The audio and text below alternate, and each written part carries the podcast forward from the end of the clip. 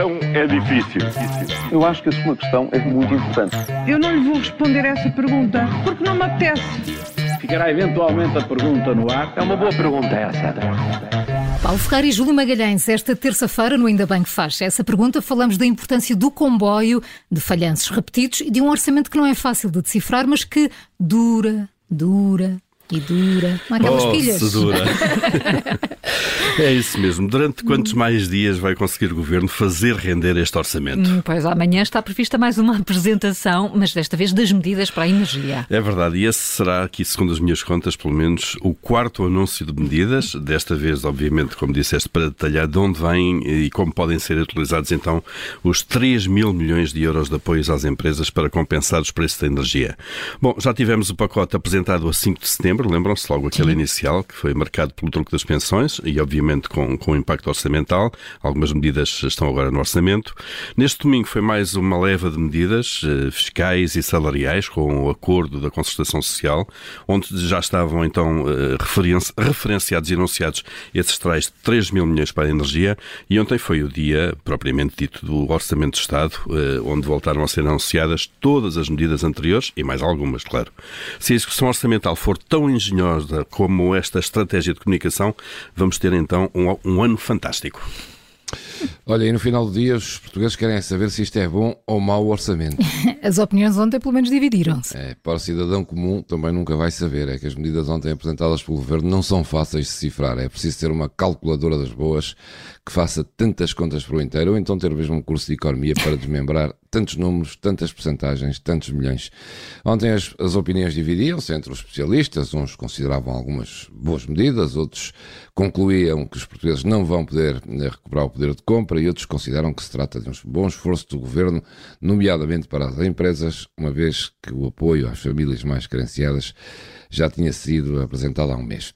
Ora, do lado da oposição, imperou a cultura da política. Se no governo estiver a direita, a oposição diz não.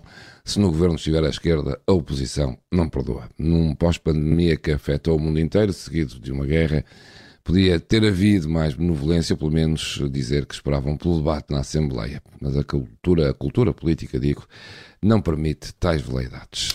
Olha, deixa-me insistir neste tema. Uh, ainda não foi desta que o Governo uh, conseguiu cumprir a meta de investimento que tinha fixado no orçamento? Hum, tem sido uma constante ao longo dos últimos anos, não é, Paulo? Os níveis de investimento ficam sempre muito abaixo do orçamento. É verdade, e em 2022 não vamos fugir a essa regra uh, com uma agravante. Desta vez a previsão foi feita em maio, uhum. porque, como sabem, tivemos eleições, o orçamento foi Sim. elaborado e, e, aprovado mais tarde, portanto em maio, e não no início do ano. A previsão era de facto de 7.300 milhões de euros eh, de investimento, muito impulsionados eh, este montante pelo PRR, pela execução do PRR. Agora o Governo estima que afinal só vão ser investidos 6.300 milhões. São menos mil milhões, eh, ou seja, aqui um corte implícito de 15% em pouco mais de meio ano. Bom, assim é muito difícil acreditar que as promessas para 2023 são para ser levadas a sério.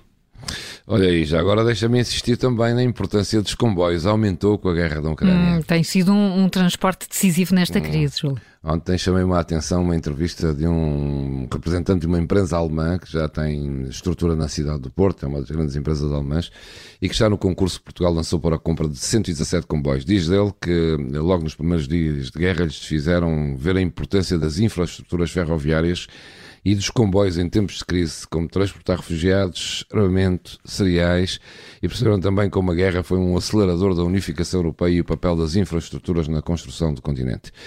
Para além, claro, das vantagens que se consegue com um desenvolvimento sustentável em tempos de alterações climáticas. Como se pode ver, continuamos muito atrasados na questão da ferrovia e um país sem ligações ferroviárias não é um país com futuro.